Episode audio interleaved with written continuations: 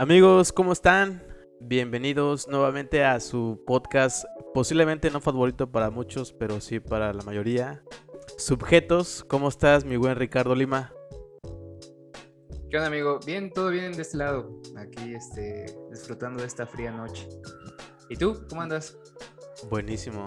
No, pues aquí en mi pequeño pueblito hace un buen de calor. De hecho, acabo de prender el, el aire acondicionado, pero todo bien, amigo, todo bien. Oye, este, veo que por aquí tenemos a un invitado especial, eh, al buen Juan Ulrich. ¿Cómo estás, Juanito? ¿Qué hay de nuevo? Hola amigos, buenas noches. Gracias por la invitación. Estoy perfecto y aquí andamos. Bienvenido, Juan. Bienvenido. Gracias, Juan. ¿Cómo gracias. Muy bien. ¿Qué tal ustedes? Todo cool, todo, Todo cool. cool. ¿Cómo va? Oye, eh, muchas gracias por aceptar la, la invitación, Juanito, de formar parte de este episodio número 11.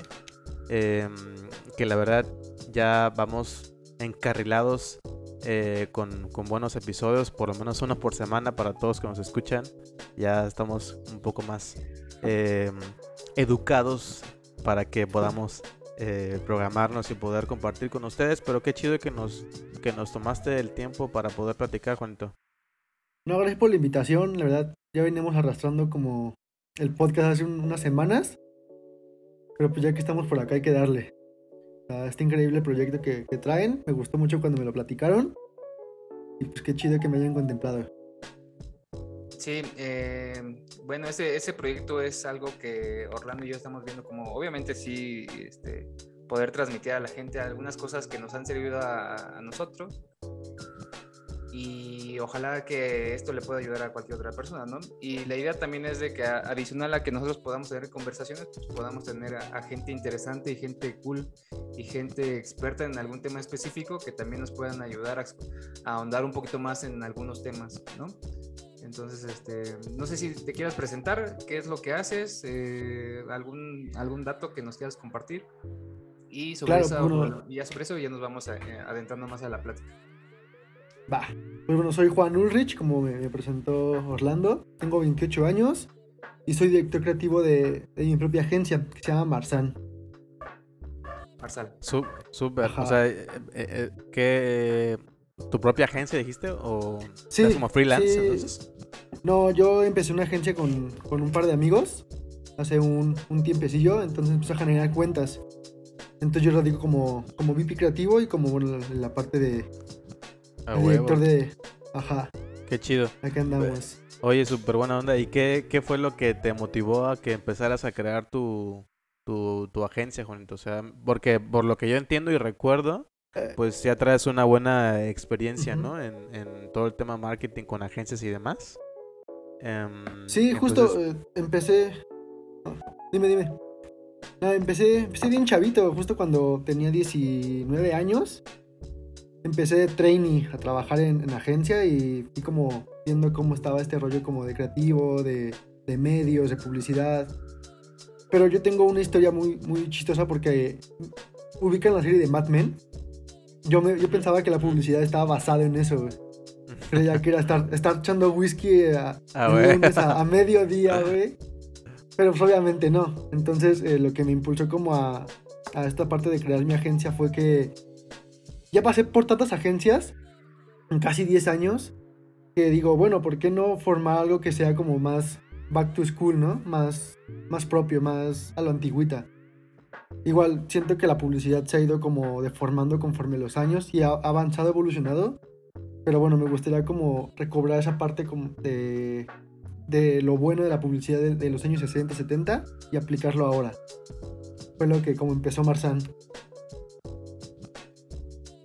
A huevo, a huevo. Oye, y eh, platicabas del- de, los tipos de, como de, tip, eh, ¿cómo lo puedo decir? Pues como de, de publicidad, ¿no? O, o más bien qué tipos de sectores o medios tú puedes ir Ajá. desenvolviéndote, ¿no? Entonces, ¿puedes compartirnos en qué te has especializado o en qué has tomado, este, más bien tu experiencia? Porque recuerdo que llevabas redes, este, igual de medios masivos, todo eso. ¿Puedes contar un poco, güey? Por favor. Sí, bueno, justo empecé en la parte de community manager, todo lo que es la publicidad digital, ¿no? Que hace ya unos 15 años empezó como este boom, pero yo empecé a, a ser community manager, a checar como Coca-Cola. Fue mi primer cuenta de Coca-Cola. Me tocó el mundial, me tocó cubrir como la parte de eventos de cine por la parte de Cinépolis. Y ahí estuve como aprendiendo a, re- a recolectar insights relevantes para poder generar un buen copy. Un buen copy es un, cabezal de la publicidad. Entonces recuerdo que tengo ahí en, en uno de mis historiales el partido número 100 de guardado con la selección mexicana. Y nadie No, hablaba es que de eso. Ajá, güey. Entonces se me ocurrió así una idea de qué guardado tenías guardado, ¿no? Ajá. Y pum, güey, Coca-Cola lo puso como cabezal en todas sus redes sociales, güey, en los banners de, TV de TV Azteca en los partidos. Ujú. Y me jalaron para la parte creativa. Entonces de la parte analítica donde empecé, me metieron ya como a la parte de redacción, a la parte de pensamiento, de generación de ideas. Sí, tú me, cuando nos conocimos yo estaba eh, metido 100% en redes sociales. Pero bueno, en, mi primer cuenta creativa, aparte de Coca-Cola, fue Peugeot y Sneakers. güey. Ya en, en una agencia que se llama Abbas, que es media conocidilla en este ámbito. Entonces ya empecé como a redactar ideas, a meterme más en la parte de recibir información para sacar ideas buenas, güey. Ideas que vendan, ideas que generen como este sentimiento de pertenencia, de emoción con la gente.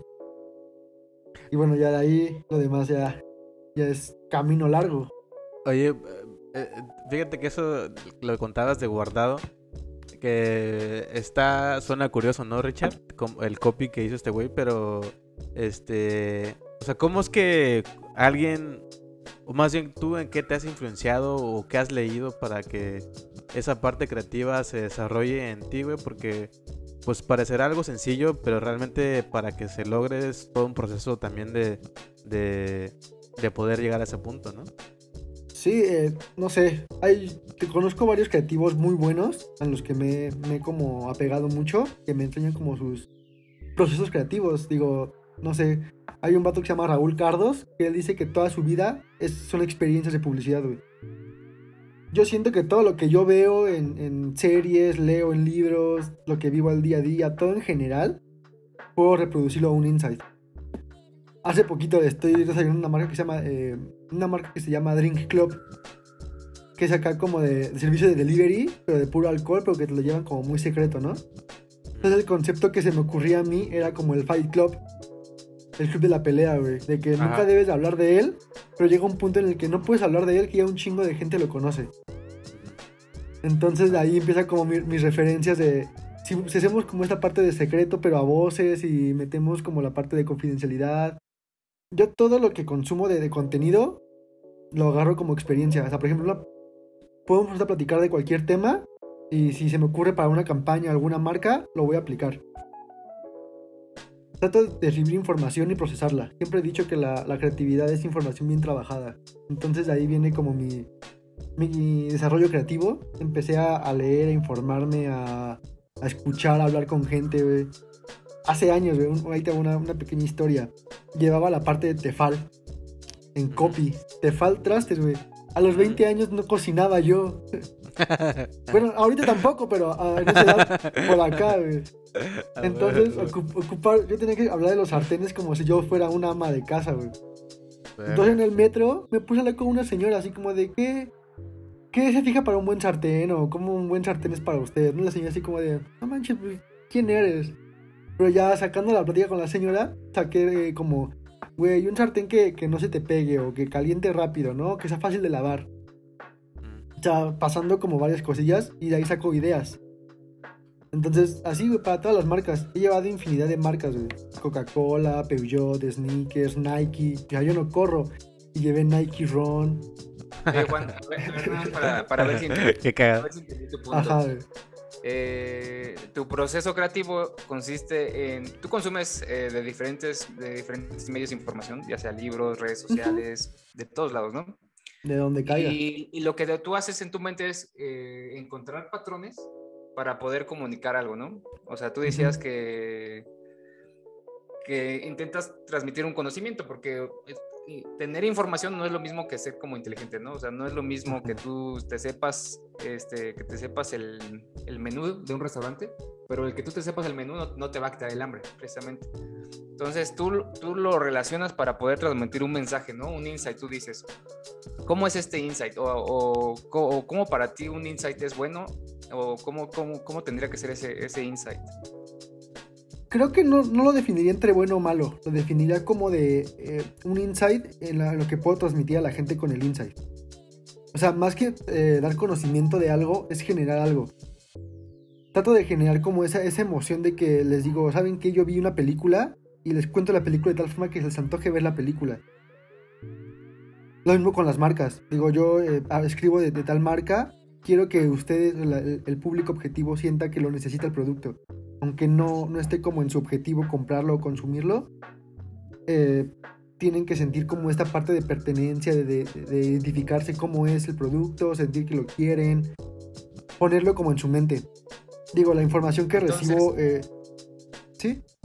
Entonces, entendiendo un poquito más eh, el objetivo como de la publicidad, no solamente es dar a conocer un producto, ¿no? Porque por lo que tú decías, Coca-Cola ya es una marca súper conocida, ¿no? Entonces, si yo fuera una gente normal, diría, pues ya no hay, ya, ya hicimos nuestro trabajo en marketing, ¿no? Ya la gente ya conoce nuestra marca, ya no tendríamos que eh, seguir invirtiendo, nos vamos a ahorrar esa lana. Sin embargo, hay un objetivo más allá del conocimiento de marca, ¿no? A lo mejor, como tú dices, el de pertenencia. Y yéndonos específicamente a Coca-Cola, hay una campaña que todos, todos recordarán, hace como cuatro o cinco años, dentro de las latas eh, pusieron los nombres de varios nombres y entonces eso no sabes cómo Justo fue mi campaña. Ajá, ahí cuéntanos ¿qué, qué pedo con esa campaña, cuál fue el objetivo, eh, digo yo, eh, antes de que vayamos como más allá de esa campaña, hay que tener en cuenta que Coca-Cola no vende refresco. O sea, es, como lo que decían mucho este tabú de, Starbucks no vende café. Starbucks, ¿no? Ajá, sí, ¿Cómo me caga eso, güey? Sí, pero es que es cierto, o sea, es una realidad. Sí, a huevo, a huevo, a huevo. Lo, lo, lo, lo explotaron tanto que, que molesta la, la comparación. Pero Coca-Cola no vende refresco. Coca-Cola te vende felicidad. Oye, pero eso sí es un, eso es un eh, lema muy de marketing, ¿no? Porque si vas al área de ventas o al área del corporativo, pues esos güeyes sí venden refrescos. No, Coca-Cola vende mercancía, vende playeras, vende esta parte. Sus comerciales en todos, el refresco pasa a segundo plano siempre. Siempre, o sea. ya, ni siquiera sale la, botella o el consumo directo. Ajá, nada más lo, abren o el, sonidito, el de. Ese, lo, lo patentó para Coca-Cola. Oye, Pero es que sabes, campaña de los. ¿Cómo? Perdón, dale, dale, dale. No, que justo esa campaña de, de los nombres es una campaña que, que salió en Londres. De hecho, salió en Grey de Grey, la, agencia de Grey de Londres, la, la, pone como identificación. Y es de, güey, imagínate que tú consumes algo, pero que venga con tu nombre. O sea, ni siquiera lo vas a querer tocar, vas a querer que sea como un, trofeo para ti. Es mucho esto de, tener como la. El, caché de, de, que tienes algo personalizado. Un producto personalizado va a valer mil veces más que algo que no tenga tu nombre claro ejemplo de, los AirPods de, Apple. Los puedes grabar con tu nombre y ya no los puedes vender. Igual los iPhone, las iPads y, eso, ¿no? esa, lo que Se hace vuelto, se hace más exclusivo, ¿no? Ah, no, no, no. Justo. O sea, gana valor para las personas, pero para el mercado obviamente pierde valor, ¿no? Porque ah, exactamente. Yo le vendo a Orlando una lata con mi nombre que el valor que, le que me va a dar a mí mismo por tener mi nombre en la lata, ¿no?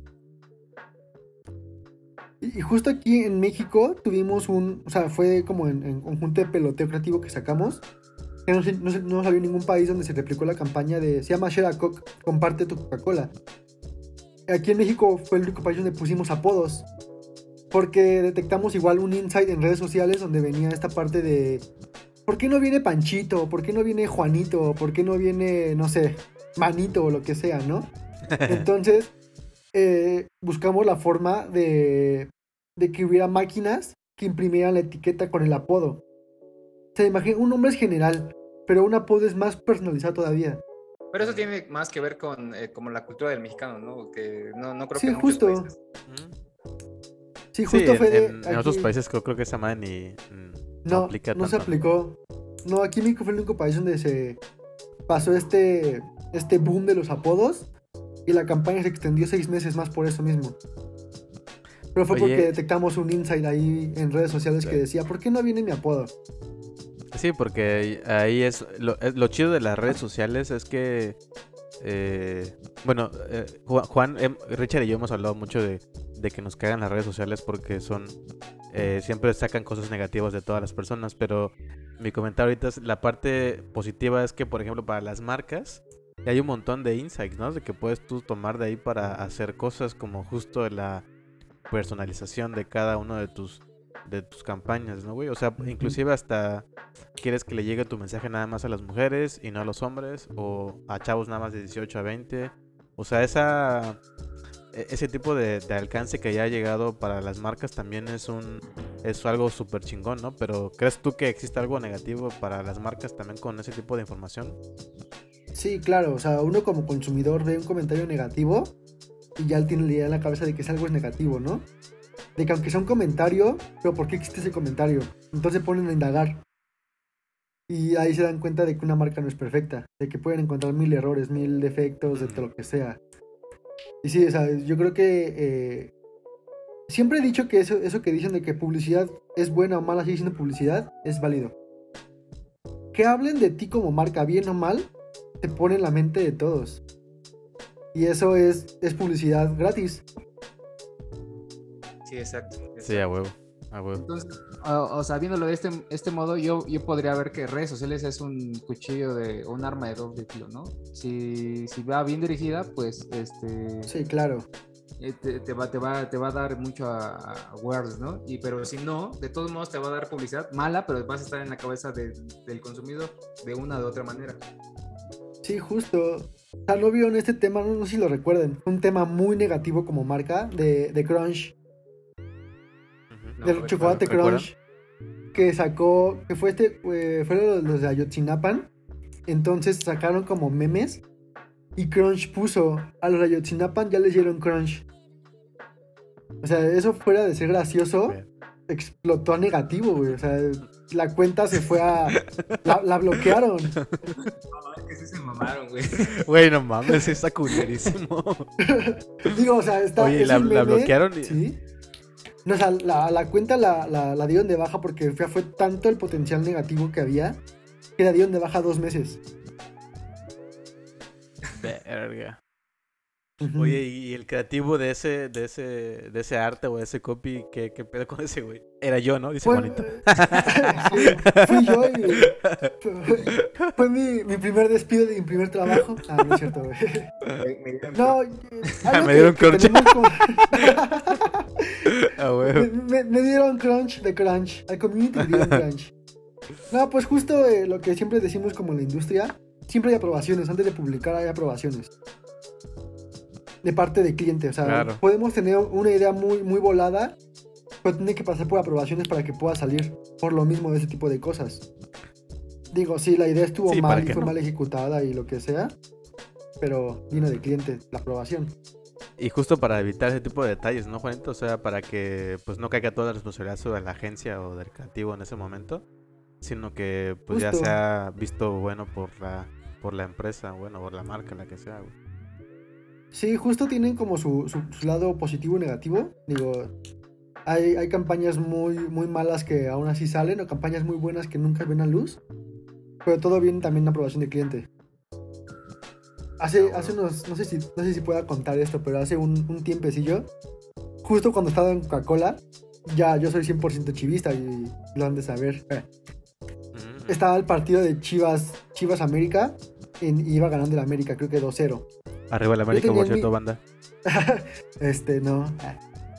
Eh, yo tenía en mi celular la, la cuenta de, de Coca-Cola Cero en Twitter Mm. y se me escapó un tweet que decía justamente chinga tu madre América porque iba perdiendo las chivas. Entonces mi coraje fue poner un tweet, Pero tú lo querías, tú lo Pero yo querías lo- eh, Para- desde tu cuenta, Para ¿no? tu...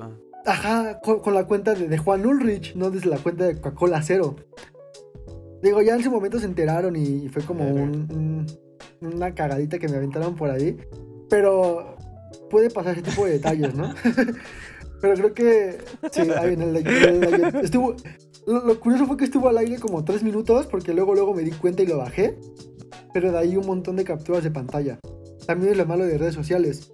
Lo bueno se viraliza, pero lo malo se viraliza 10 veces más rápido. Verga. Entonces, sí, ya, sí, güey, ahí- huevo, no me, no, no me Oye, corrieron, pero sí me Oye, dieron ahorita, mi, ahorita mi laboras en. Coca-Cola todavía? Ya no. No, no, fue en primera agencia. Eso tiene cerca de 7, 8 años más o menos. Ah, Oye, bueno, pues pero ahí- ¿Qué, qué te dijeron eh, de, de esta cagada? Que, que cómo era posible eso, que, que cuando salga como a tomar o esté como en mi, en mi rollo, tengo que, que dar de baja la cuenta o sea más responsable.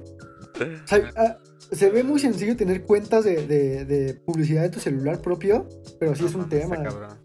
Fíjate que, este, igual, bueno, eh, yo también trabajé en agencias de marketing y publicidad y fui community manager.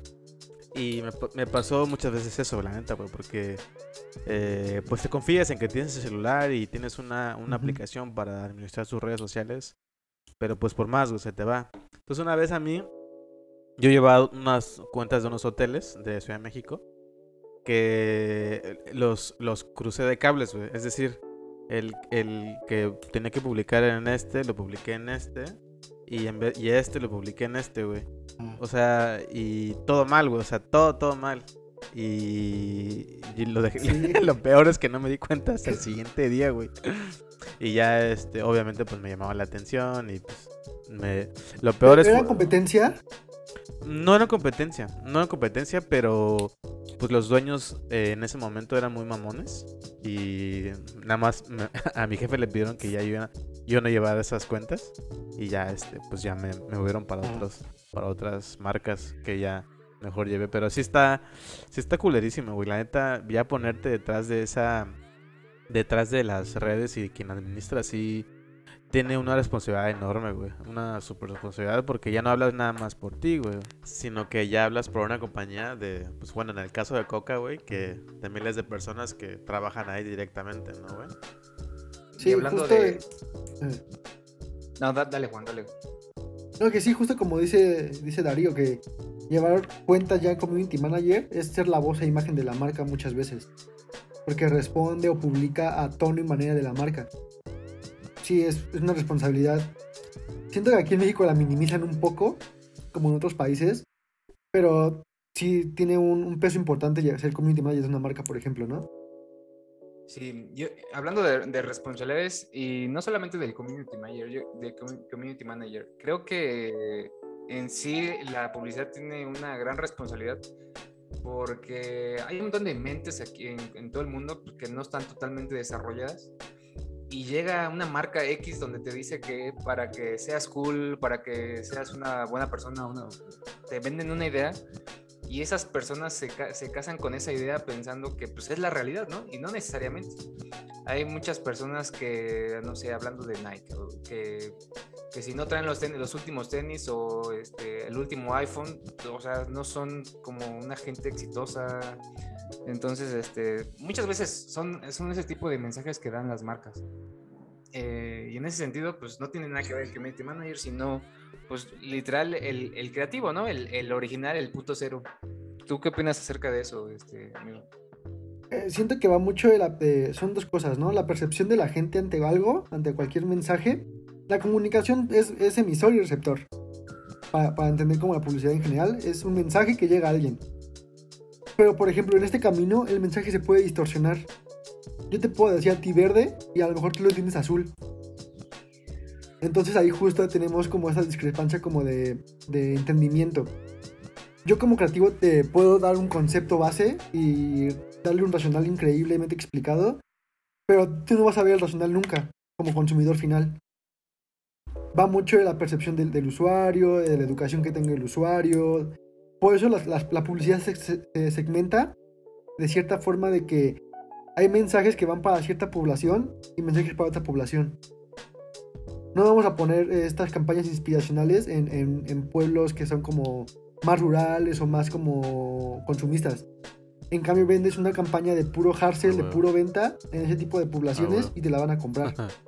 Este, oye, oye, hace, hace un momento hablaban de, de que las marcas dejan de vender sus productos en los comerciales eh, y, los, y los dejan de hacer porque, me imagino, porque ya venden demasiado y quieren hacer otras cosas más que promover un producto, servicio directamente y empiezan a, innovar y hacer cosas creativas, ¿no?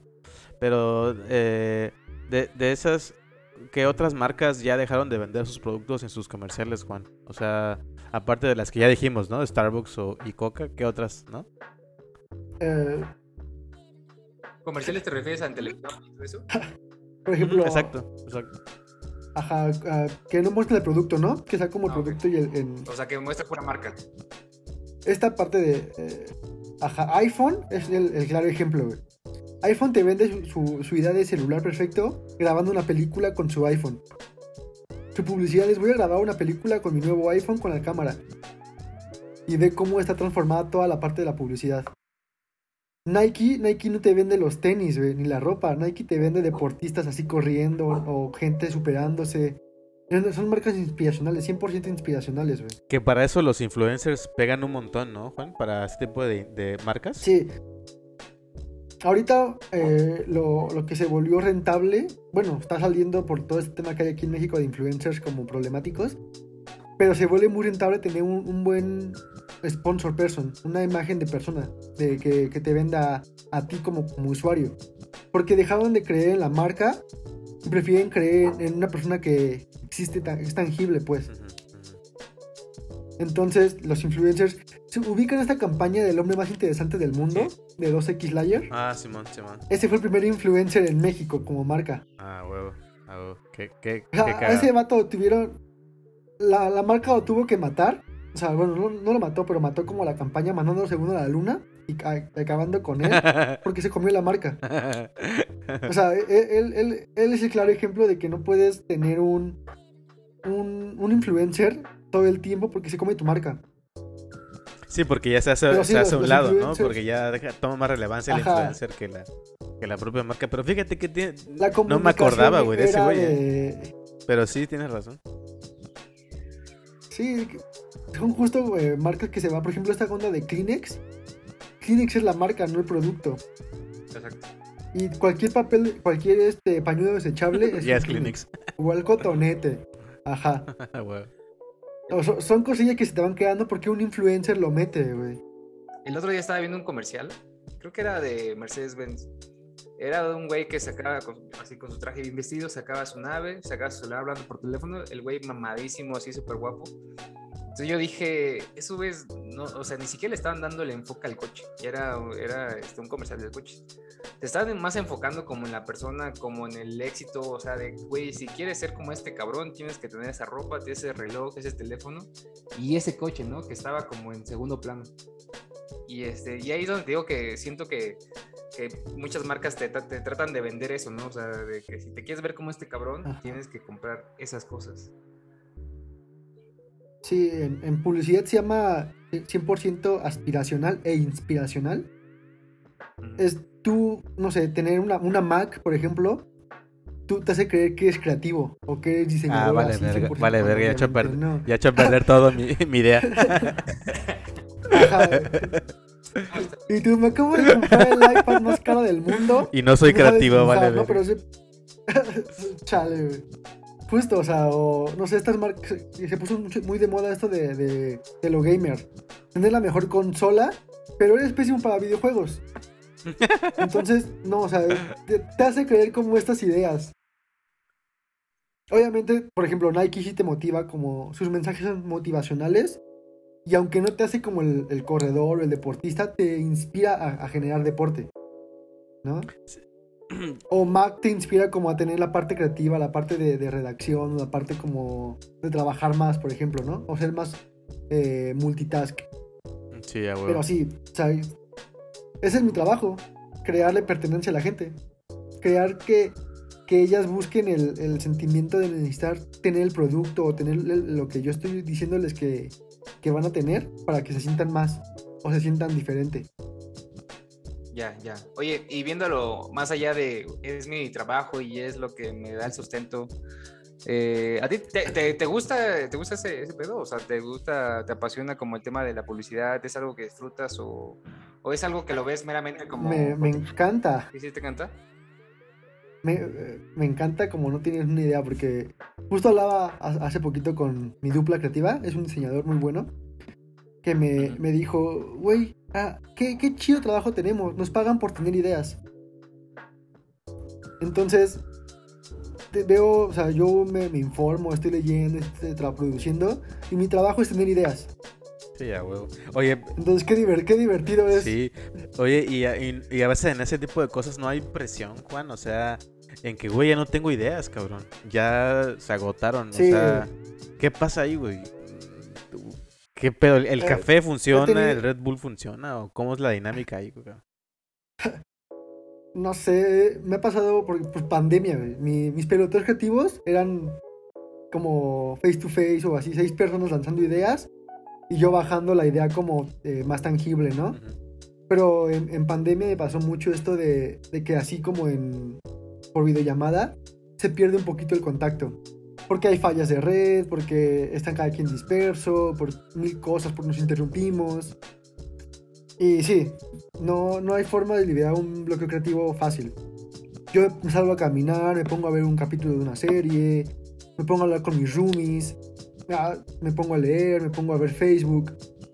No. Hay, un libro que se llama Roba como un artista, que dice que la publicidad es original, todo es copiado porque ya hay, ya hay un antecedente de todo. Y dice que para que tu creatividad fluya, tienes que tener al día una hora de procrastinación creativa. Ah, ¿cómo está eso? A ver. O sea, perder- ajá, ¿Y a qué se refiere, Perder güey? el tiempo, perder el tiempo de forma en la que tú te estés informando de algo. O sea, viendo Facebook o viendo Instagram. Pero por ejemplo, yo que soy, estoy llevando marcas de alcohol. Me pongo a ver Instagram así a lo, a lo- todo el día a lo idiota, bueno, una hora al día a lo idiota. Pero veo marcas o veo cómo poner fotos o veo qué mensajes comunicar. No, y- Entonces pierdo el tiempo pero recibiendo algo. si yo si güey. fuera Juanito me pusiera pedo para, como llevo cuentas de, de, de alcohol, güey, estuviera pedo. Sí, Orlando lleva ese proceso Justo, creativo todos los días. Viendo. Ya sé. Hace, hace poquito llevábamos una campaña de Heineken. Y sí, o sea, mi, mi peloteo creativo fue con mis roomies en una peda. Ah, güey. Entonces estábamos, ya estábamos as- astrales sacando ideas de cómo mejorar una peda, güey. La- la- el concepto de, de la campaña creativa era de ¿por qué cuando llegas a, a- a una fiesta o algo así, la primera cosa que tomas es chela? Siendo que tú llevas pomo, pero para abrir es chela. Entonces es nunca, jamás vas a rechazar una cerveza, es como un ritual. El Es como ritual. esta parte de, de llegar y prefieres una chela a, a- a tomar un vaso de agua. Verga, Es- sí, salió como de pláticas que estaba teniendo eso, con sí, mi- Sí, es verdad, siempre, siempre abrimos una chela. Sí, Es que eso es lo que digo. Eso para, es lo para que... calentar. Para preparar todo, güey. Es que eso es lo que yo digo, güey, que posiblemente este, lo pensamos y lo vivimos todo el tiempo, pero no nos damos cuenta hasta que alguien realmente lo pone sobre la mesa. Y en este caso que Juan por lo menos lo pone en, en un concepto de un trabajo formal. güey. Le estaba preguntando a Juan eh, si él vio el, el- un video, güey, donde están teniendo un debate Diego Ro- Rosarín con. ¿Cómo se llama este güey? El barbón, se me olvidó el nombre. No me acuerdo, güey. Pero sí, justo hablaban como de, de publicidad y mercadotecnia, ¿no? Y se ponían como a debatir. Sí. Sí, eh, te, soy, te soy honesto, ese, ese video me, me, me causó un poquito de ruido en varios sentidos. Sí, justo, ¿cómo se llama Ajá, el barboncito este? Oye, el pero barboncito de- de- este- denme, denme contexto para los que no, no, no los hemos visto, güey. Sí, básicamente este, Diego Rosarín tiene contenido para, para mi gusto bastante bueno, donde promueve este, el criterio y la conciencia de las personas. Eh, el otro güey, ay, puta madre, se me olvidó su nombre. El Master, Master Muñoz. Ese, Ah, güey es, un güey, ese güey es un güey, este, un empresario, emprendedor, o sea, es un güey muy duro en el tema de, de, este, de negocios. Pero ese güey siempre vende la idea y vende la idea de que, que si haces lo que él hace, ajá, te va a ir muy bien, ¿no? Y ese es su marketing.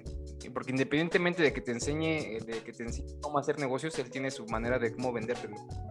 Y entonces, pues, este, estos güeyes tienen ideas muy encontradas porque precisamente de lo que hablamos hace rato, Diego Rosarín promueve el criterio, el criterio de las personas y a él no le gusta tanto que, que una marca venga y te diga qué es lo que quieres, ¿no? O sea, si luego muchas veces nosotros no sabemos lo que queremos, ¿cómo otro cabrón va a venir o otra persona va a venir y te va a decir qué es lo que tú quieres? Entonces ese era, ese era el debate. Y ahí, no, no sé, Juan, cuéntanos qué, por qué te causó ese tema o te, por qué te causó problema. Porque justo este, este vato Muñoz, el Master Muñoz, como se, se hace llamar, güey, tiene una, una idea de que si yo lo que digo no es, no es aceptado, está mal. Y dijo, es que no, no recuerdo los puntos que habló del, del, del marketing en general, como de la idea de, de vender marketing, esta parte de neuromarketing, o de la experiencia de- del usuario en una, en una, ¿cómo se llaman? En un punto de venta o en consumidor digital. Entonces todo lo, lo quiso globalizar a, a, si yo no lo vendo, está, es imposible de vender. Es este tema de los, ¿cómo se llaman? De coaching, temas de como Mm. cursos de coaching. Él, él se maneja así. Sí, sí, sí. Y el otro vato. y- sí, justo. Y el otro vato es más como de, güey, yo te enseño a superarte, te enseño como a, a vender, pero a venderte tú de una forma en la que tú crees conveniente. Tú piensas, te, te enseño con cosillas, te, te educo. Y este güey es, no, hazlo como yo lo hago y te va a ir bien. Sígueme y te va a ir bien. Entonces, él, él mismo como producto está mal. Porque no da, no da un, un panorama más amplio a lo que puede tener un consumidor. No se cierra mucho a, a ideas. A las ideas, sí, exacto. Y hay una madre que se llama dialéctica, ¿no? Que la dialéctica puede ser una idea que tú te puedes decir, que tú tengas, eh, tengas tu idea, ¿no? Y la dialéctica es que otro güey venga a complementar, a lo mejor con al- algún punto que tú no habías visto de tu idea, ¿no? Y si tú tomas esa idea como una dialéctica, puedes, puedes eh, cambiar de opinión, puedes, este, puedes endurecer, e incluso puedes este, cambiar de ideas, ¿no? Pero el chiste es que te vengas a complementar con la dialéctica con otra persona. Este güey se cierra la dialéctica, ese güey dice que sus ideas pues, son como lo ideal para él. Y eh, incluso así te cierras como al crecimiento personal, ¿no? Sí, como en todo, o sea, cuando te enfrascas en una idea negativa o en una idea que no piensas que, o no recibes como más retroalimentación de, la, de cualquier tema, idea o trabajo, lo que sea, te enfrascas y no creces. Oye, Es- y es justo como- eh, No, dime, dime. no, termina la idea si quieres para... Ah, que, que es justo como le, le digo a, a- a mis copies junior o a mis diseñadores junior. Siempre reciban como alguna idea, o si yo estoy mal en una idea o tienen alguna idea mejor, díganmela. Porque una idea nunca es perfecta. Siempre va a tener como complementarse, nunca hay que cerrarse las ideas. En las entrevistas que he hecho como para, para mi equipo, siempre les pregunto, ¿y, y en un peloteo propones? Me dicen, no, pues que ya al final mejor ejecuto. Digo, no, es que la gente que propone, la gente que tiene como ideas, es la gente que te va a aportar algo. Te va a alimentar. Sí, Y, pues, y, sí, y- igual. y, o sea, y en esa lluvia de ideas, hasta la, la más estúpida o cualquier comentario que sea, siempre ayuda, ¿no? Porque Sí, complementa, com- complementa el concepto, ¿no? El concepto está, creo que se unifica a partir de un montón de ideas y es cuando se empiezan a, a hacer todas las partes creativas que hay, ¿no? En un copy, en un arte o lo que tú quieras. Oye, y este güey, entonces, o sea, si, si este barbón, este, tanto habla de esto, ¿cuál creen que sea su éxito de este güey barbón? Si es que eh, no, no, no, no machea con mucho de lo que pensamos y, y acabamos de comentar en, en este podcast de proceso creativo y temas marqueteros. Pues yo, yo creo que eh, funciona porque para todo hay un nicho. Hay una teoría de que tú puedes vivir de tu arte de mil, eh, si mil personas compran tu arte, ¿no? O compran tu, tu trabajo. Entonces este güey no, no sé exactamente cuántos seguidores y cuántos, así, de, de su contenido que él produce, tiene bastantes seguidores, pero es un nicho. Eh, Diego Rosarín también tiene su nicho. eh, yo creo que son personas como más críticas, como que más les gusta como más el conocimiento fuera de, de lo normal, ¿no? O sea, sí hacerte cuestionamientos más, más allá de lo que normalmente lo, lo hacemos. Entonces, digo, o sea, para todo, para todo hay un nicho y ese es este. Ese es el éxito de este cabrón. O sea, porque si lo comparas contra un eh, Luisito Comunica, pues sí, no, no, o sea, no tiene nada, de- nada que ver, ningún punto de comparación entre esos dos. Porque al final ya es un, un influencer este este güey. A final de cuentas son dos puntos de vista diferentes. Digo, este, este vato Muñoz que yo, o sea, he visto como varios debates que tiene él con varias personas y no, o sea, no me, no me convence tanto como, como Como a- mercadólogo. Pero sí convence a otras personas, ¿no? Justo. es, es como, yo digo que se parece mucho a la publicidad o todo el tema es como la religión. Hay, hay una cosa para cada persona. Hay creencias para cada persona, hay marcas que van para cada persona, hay temáticas como para cada persona. Y digo, y es muy respetable cada quien lo que quiera creer o lo que quiera como, eh, ¿cómo se dice? Eh, propagandar. Pero, no sé, este vato siento que se cierra mucho y su, la gente a la que puede llegar es gente a la que tal vez no le gusta como pensar de más. Y más bien, no sé si ese güey sea, porque estoy seguro que ese güey es un personaje. En su vida, en su vida eh, normal, con su familia, con sus hijos, es una persona totalmente diferente. Ah, claro, el producto que vende es su, su imagen. A lo mejor él, él es, es, diferente o se quiere dar, uh, dar a parecer diferente. Yeah, y, por ejemplo, ahí yo sí encuentro una diferencia muy grande entre estas dos personas. Diego Rosarín, ese güey no tiene ningún personaje y ese güey trabaja y, y, enseña a la gente la persona que realmente es y creo que eso es un poquito más fácil y, este, y hasta mi punto de ver un poquito más noble que un güey que te vende una imagen. Y este güey siento que alguna vez vi un video de, no sé si alguna vez eh, vieron que, o sea, supieron que tuvieron una relación Poncho de Nigres con la tigresa, o sea, es un güey Ajá. que pues, tenía como, era joven, güey, y era ese güey, y, y, la tigresa era una vieja fea, horrible, este, ya muy, muy grande, ¿no? Pues este güey dijo en una entrevista que eso tenía un propósito, no simplemente como para, pues ahí, o sea, él sabía que su imagen iba en decaída y que tenía que estar en la boca de las personas, ¿no? De cualquier manera. Y entonces, pues ocupó a, pues, a la tigresa para que, pues para estar en la boca de todos, o sea, al fin de, fin de cuentas era publicidad, publicidad mala a mi parecer. Entonces este güey creo que está ocupando el mismo esquema que este cabrón. Está tratando de ponerse en la, en la boca de la gente a través de este tipo de, este, de, de ideas de, sí, de ideología, que al final este, es publicidad, mala publicidad, pero está la, está la boca de la gente. Sí, al final de cuentas y, publicidad, ¿no? Y es justo lo que decía hace rato Juanito, ¿no? De que eh, ya sea publicidad positiva, que bienvenido, y la publicidad negativa, que también es súper bien bienvenido, aunque también tiene que eh, entender cómo lo puede este, utilizar a su favor, ¿no?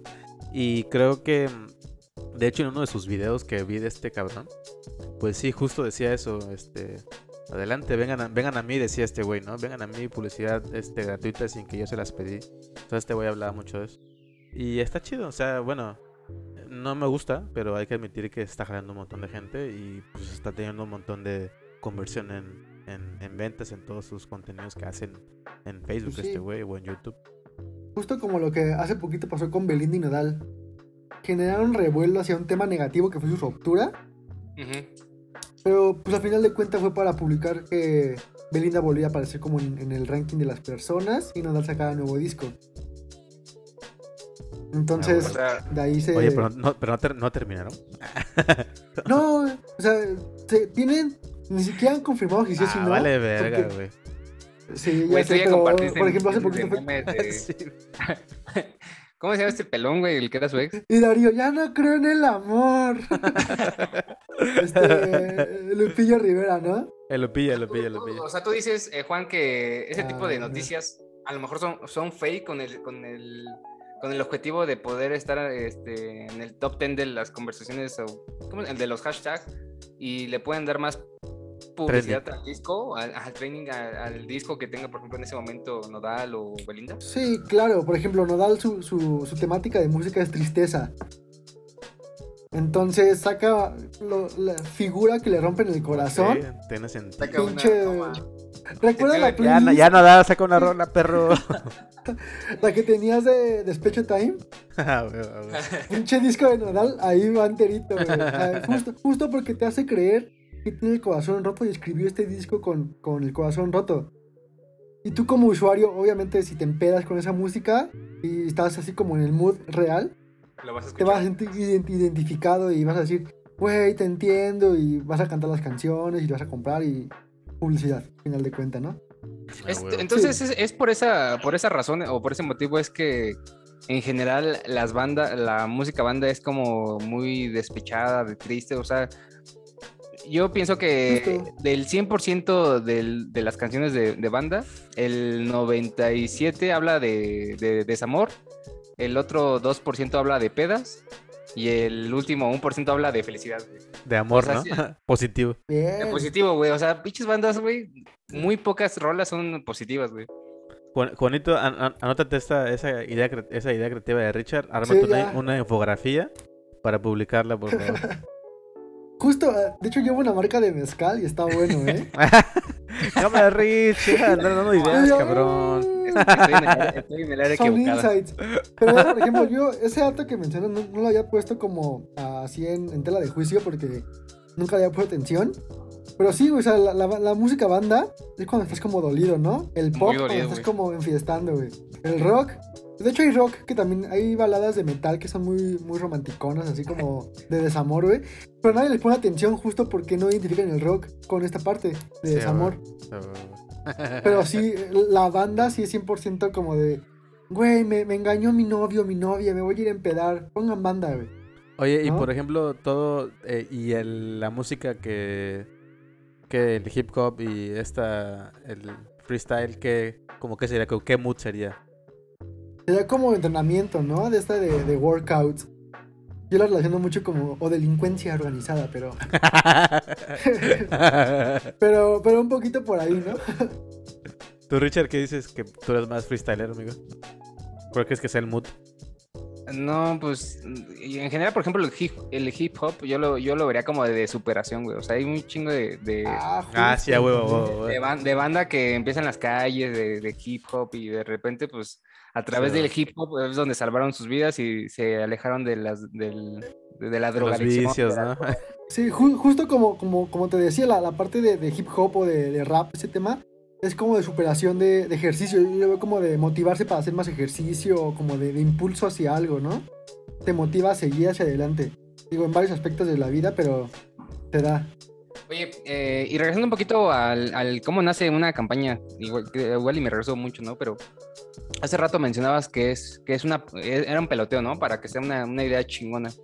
Pero, ¿cómo nace? Nace desde un güey que te dice, necesitamos hacer una campaña para, esta, para este producto. O tú llegas como gerente de, de- de marketing y dices, no, pues a mí se me ocurre esta idea, tráigame un producto para esto. O cómo es que se Eh, complementa, cómo nace ese pedo. Ah, Hay dos tangibles, ¿no? Dos variantes. Puede llegarte alguien, o sea, no sé, te puede llegar eh, Steve Jobs, te dice, tengo un producto, yo lo creé, quiero que me ayudes a venderlo. No tengo nombre de marca, no tengo nada. O hay uno que ya está como creado el, concepto y te dice, güey, llevo la marca de Apple, se me ocurre una campaña para este mes. Ujú. Entonces, Am- ambas... Ahí a- a- ajustame a un producto, ¿no? O- Ajá, justo tu, tu cabeza ahí, depende de la solicitud. Se llama, eh, en ambos casos recibes un brief, se llama como un brief. Es una solicitud de parte de alguien que te llega a ti como creativo. Ujú. O sea, es que en una agencia son hay como alguien de cuentas, alguien de estrategia, creatividad, la parte digital, la parte ATL, BT, la infinidad, ¿no? El, el- el contacto con cliente, muchas veces aparte del creativo, es un- un- alguien de cuentas. Él recibe el brief. El brief es como de, eh, tal, tal marca quiere una campaña para fin de año. Tiene que tener ositos de peluche, tiene que tener esto y tiene, tienes que vender esto, ¿no? Y el KPI o el objetivo principal es vender mil playeras. Sí. Entonces ya tú, tú procesas como la parte de, ok, ¿cómo puedo vender mil playeras con ositos de peluche? No, pues ositos cariñositos, güey. Y mando a, a- así a todo reforma, güey, un chingo de ositos en las calles brincando, güey, o de panditas, güey, o de lo que sea, ¿no?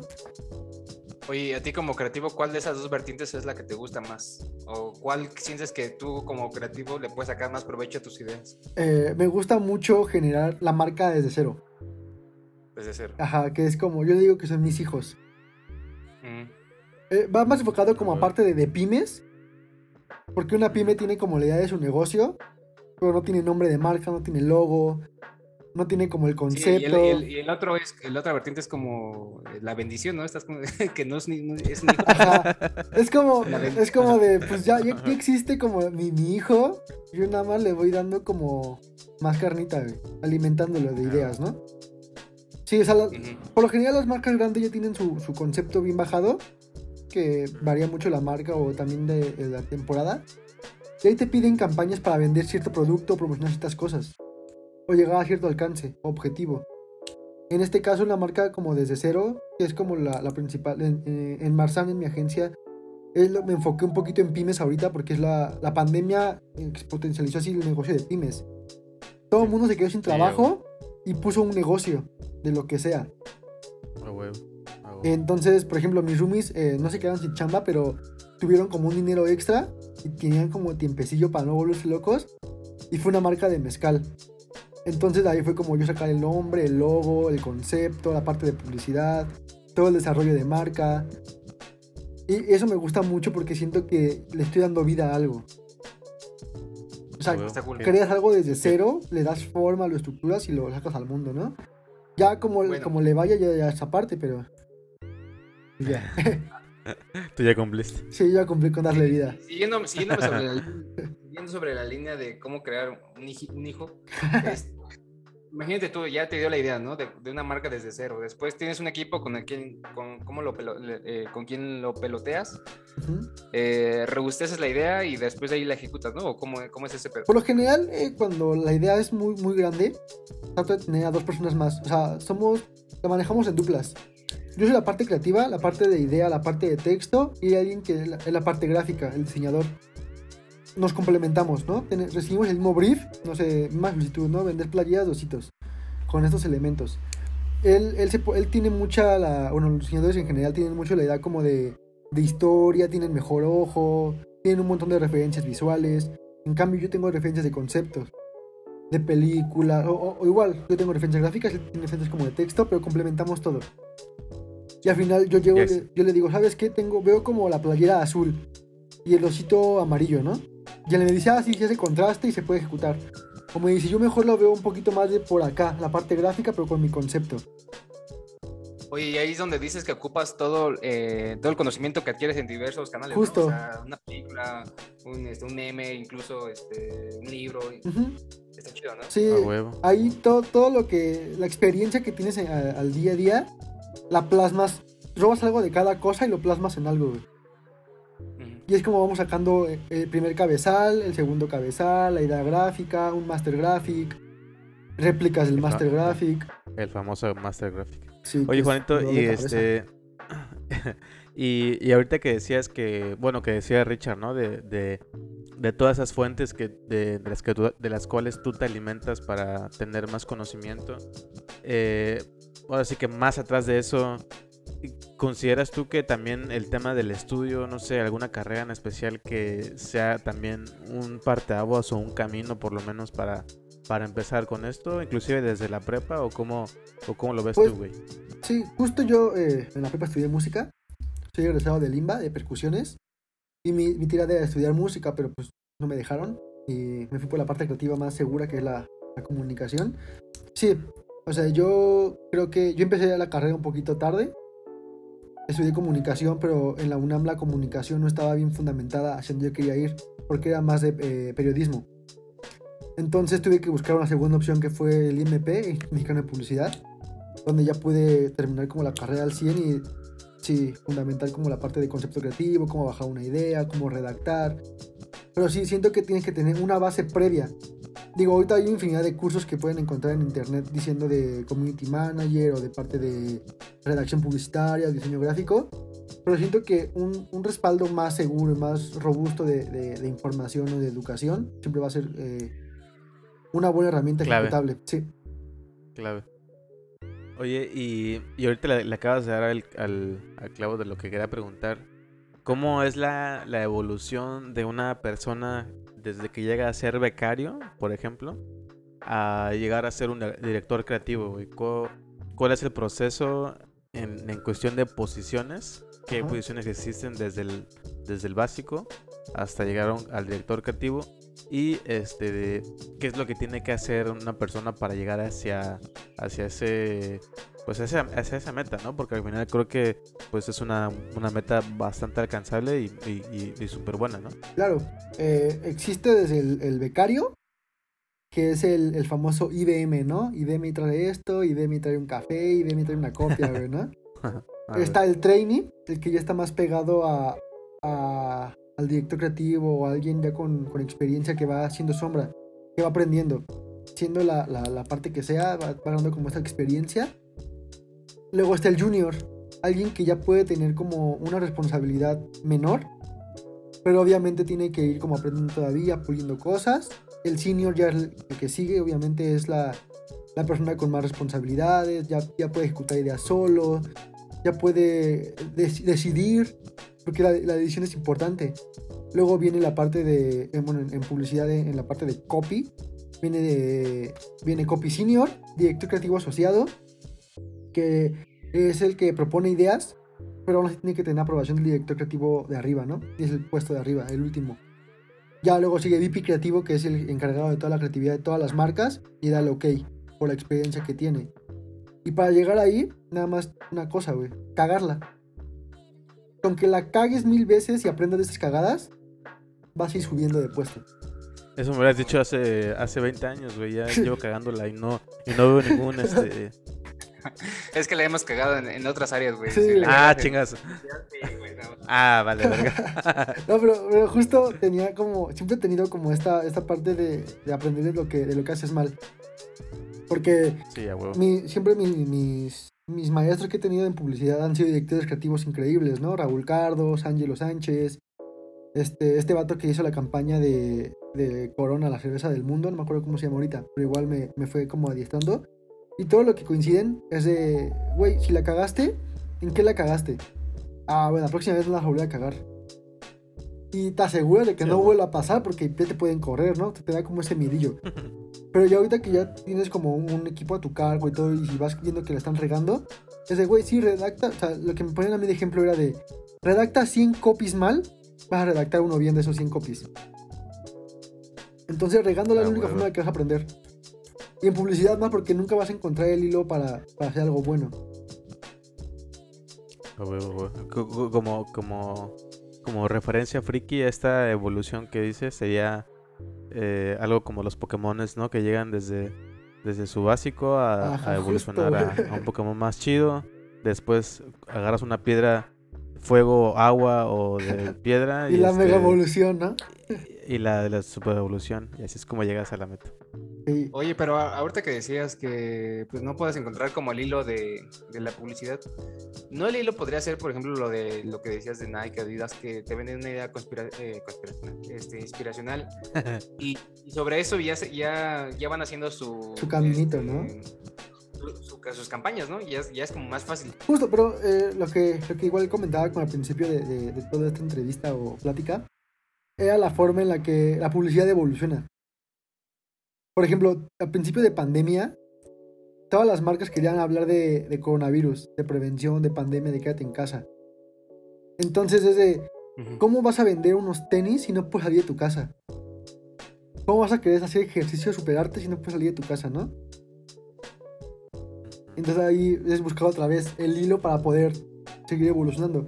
La publicidad es como todo, evoluciona, se va adaptando, va, va quitando, va sumando. Nunca se está quieta. Sí, o sea, puedes encontrar el hilo momentáneo, ¿no? De, mientras no, ha- no había corona- coronavirus, pues podías vender tenis para poder ir a, Ajá, a- correr. a practicar running, ¿no? Y ahora que ya no puedes, pues tienes que vender la idea de, no sé, de hacer yoga en tu casa. Justo. O sea, y, y- va mucho también de la idea en que el consumidor nunca está contento con nada. La publicidad de hace 50, 60 años que a mí me encantaba, esta publicidad de pop art, es una publicidad que si ahorita la ponen en, espectaculares o en cualquier lado, la tacharían de machista, de sexista. Sea, porque no sé si alguna vez vieron Mad Men, pero ahí te venden la publicidad americana y como es la realidad en, en ese tiempo. El hombre trabajaba, la mujer se quedaba en casa. El hombre trabajaba, puede tener mil amantes, pero la mujer si tenía un amante, la, la tachaban de mal. La Pero porque Sí. estaba basado en el marco de referencia de, de esa época. De, ese- de esa época. Y esa época, en ese momento, estaba bien. Pero la, la sacas de contexto como ahora. Ajá, y se pierde totalmente. Coca-Cola hace 30, 40 años tenía publicidad de, de la mujer lavando trastes o cocinando y sonriendo a la cámara, pero el hombre sentado con sus hijos comiendo, igual con la coca en la mesa. Oye, hablando de Coca-Cola, ¿por qué, ¿por qué los güeyes quitaron el osito de este. Por la parte de la diabetes. ¿El qué, güey? El osito. El oso. Es que en, Navidad había oso. Hay un spot, se los voy a compartir cuando, bueno, cuando terminemos todo esto. No sé si ya lo vieron. Es, es esta campaña navideña de Coca-Cola. Empieza con los ositos así, tomando refresco, güey. Todos así como en, en- en el polo norte, o no sé dónde están los osos polares, güey. Y, y pasa de que va- van tomando Coca-Cola y van subiendo de peso y todo este, este desmadre. Y luego a un osito le cortan la pierna por la diabetes, güey. Entonces va, Ajá, va teniendo ajá. como esta connotación negativa de que, güey, pues no mames, no tomes Coca-Cola, ¿no? Y aparte de que, no sé si ustedes sabían, pero para hacer como Coca-Cola gasta mucha agua. Es, es mucha Sí. agua la que gasta y la fábrica y todo el desmadre. Entonces atacaban dos, dos, dos raíces, güey. La parte como del azúcar, del exceso de azúcar y que es mala para tu salud y que pues está desgastando el planeta crear Coca-Cola. No, de ahí todas las campañas del osito Coca-Cola se fueron en declive, güey. Por, e- O sea, por por, ese- ese spot. Ah, ok, ok. Entonces Sí, esa pues es la ya, razón. ya, no- ya no les convenía O sea, todavía el- meter el- más el- cosas de esas. El último año que salió fue en el 2015, 16 me parece. Pero ya, güey. Ya meten a Santa y meten a un Santa delgado, güey, no un Santa gordo. Un Santa como delgadón Sí, o de aquí para arriba, güey. Por otro ejemplo, Coca-Cola inventó Santa Claus. Sí, aparte, ¿no? Ajá. Sí, aparte, güey. Bueno, por lo menos, no- tal vez no la... No sé, bueno, corrí- corrígeme, Juanito, pero no sé si tal vez la esencia sí existía, pero Sí, más bien justo. como el concepto de, de ¿Vieron, rojo. ¿vieron esta, esta película de. Klaus? De Netflix. Se llama Klaus. ¿La llegaron a ver? Yo no la he visto. Mm, Contexto. Es animada, es de, de- de un cartero que, que vive en el Polo Norte y quiere entregar regalos. Entonces de, ahí, de ahí se crea el mito de Santa Claus por, por un cartero. Entonces justo la película va de, de- esa historia. No es de que vive en el Polo Norte. De hecho, entrega regalos hasta en Rusia el, el, el vato este. Porque ahí nadie lleva nada de regalos. Y hacen la Navidad y la parte de- del, del trineo y explican cómo va todo esto. Pero a lo mejor sí existía como ese concepto de, de- de alguien que regala, de Papá Noé, pero concepto de Coca-Cola lo viste de rojo, Coca-Cola le da esta barba blanca, Coca-Cola le da que, que tome Coca-Cola este, este vato y que sale en su publicidad con, sonriendo con la Coca-Cola, güey. Pero de rojo. Sí, pues. Sí, sí, sí. De ahí, de ahí sale. Y justo eh, este este güey es la, la publicidad más grande que existe en juguetes, en, en Coca-Cola, en todo, güey. O sea, es, es una marca viva. Que Sí, se, se expulsó de, de- de su creador, que fue Coca-Cola, y ya está viviendo. Pues sí, y, y el hecho de que ya hayan eh, tratado de ir como eliminando o puliendo como esas, esas imágenes, pues habla mucho, ¿no? De que ya las marcas pues saben que en cierto sentido lo que producen o lo que venden pues no son realmente sano o positivo para la tierra o para las personas, ¿no? Entonces por eso cada vez todos esos comerciales pues pintan más hacia cosas más inspiracionales, como momentos de consumo y demás, a como venderte un producto per se, ¿no? Bueno, después de una breve y eh, amplia charla que nos chutamos aquí con el Juan, el buen Juanito, eh, creo que es un momento para ir cerrando. Si les parece, eh, empezamos con un par de comentarios de qué recomendamos para hacer el tema de la publicidad, de la parte creativa, y cerramos con Juanito para que pueda compartir sus puntos de, de vista, ¿no? Pero si quieres tú, este, adelante Richard. Vale. Pues la, la verdad es que esta plática me sirvió bastante porque yo sí tenía una connotación negativa de, de la publicidad.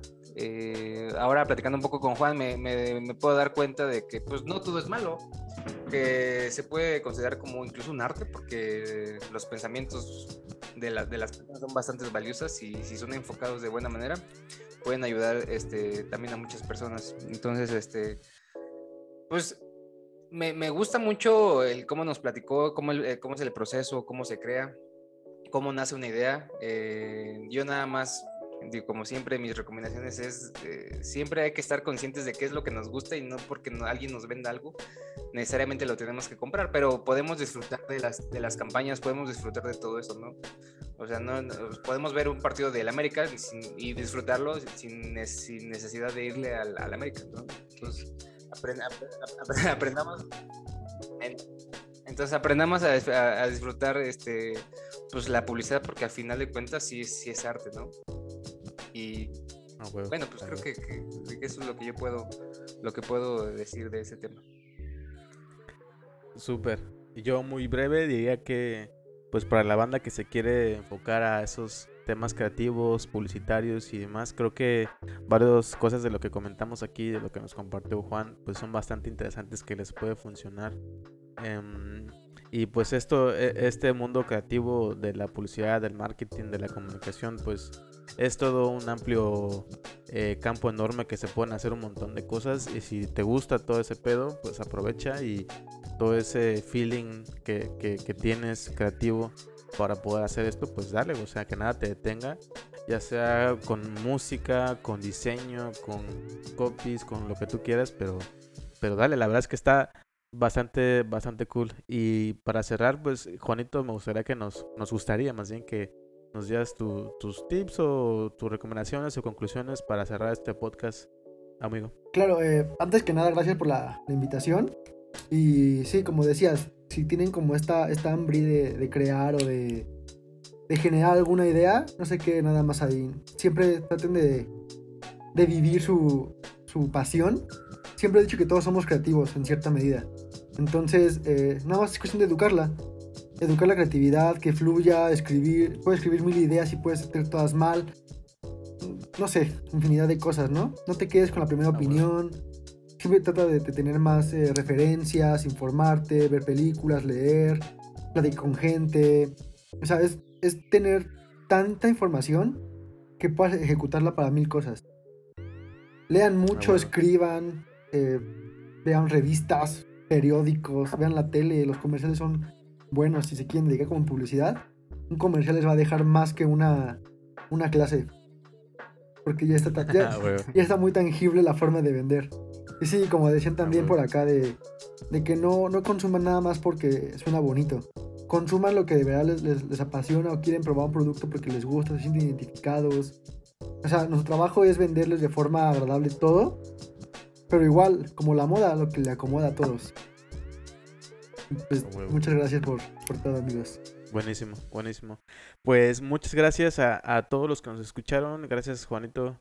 Eh, eh, les agradecemos su tiempo eh, y el espacio para escuchar un nuevo capítulo más de Subjetos.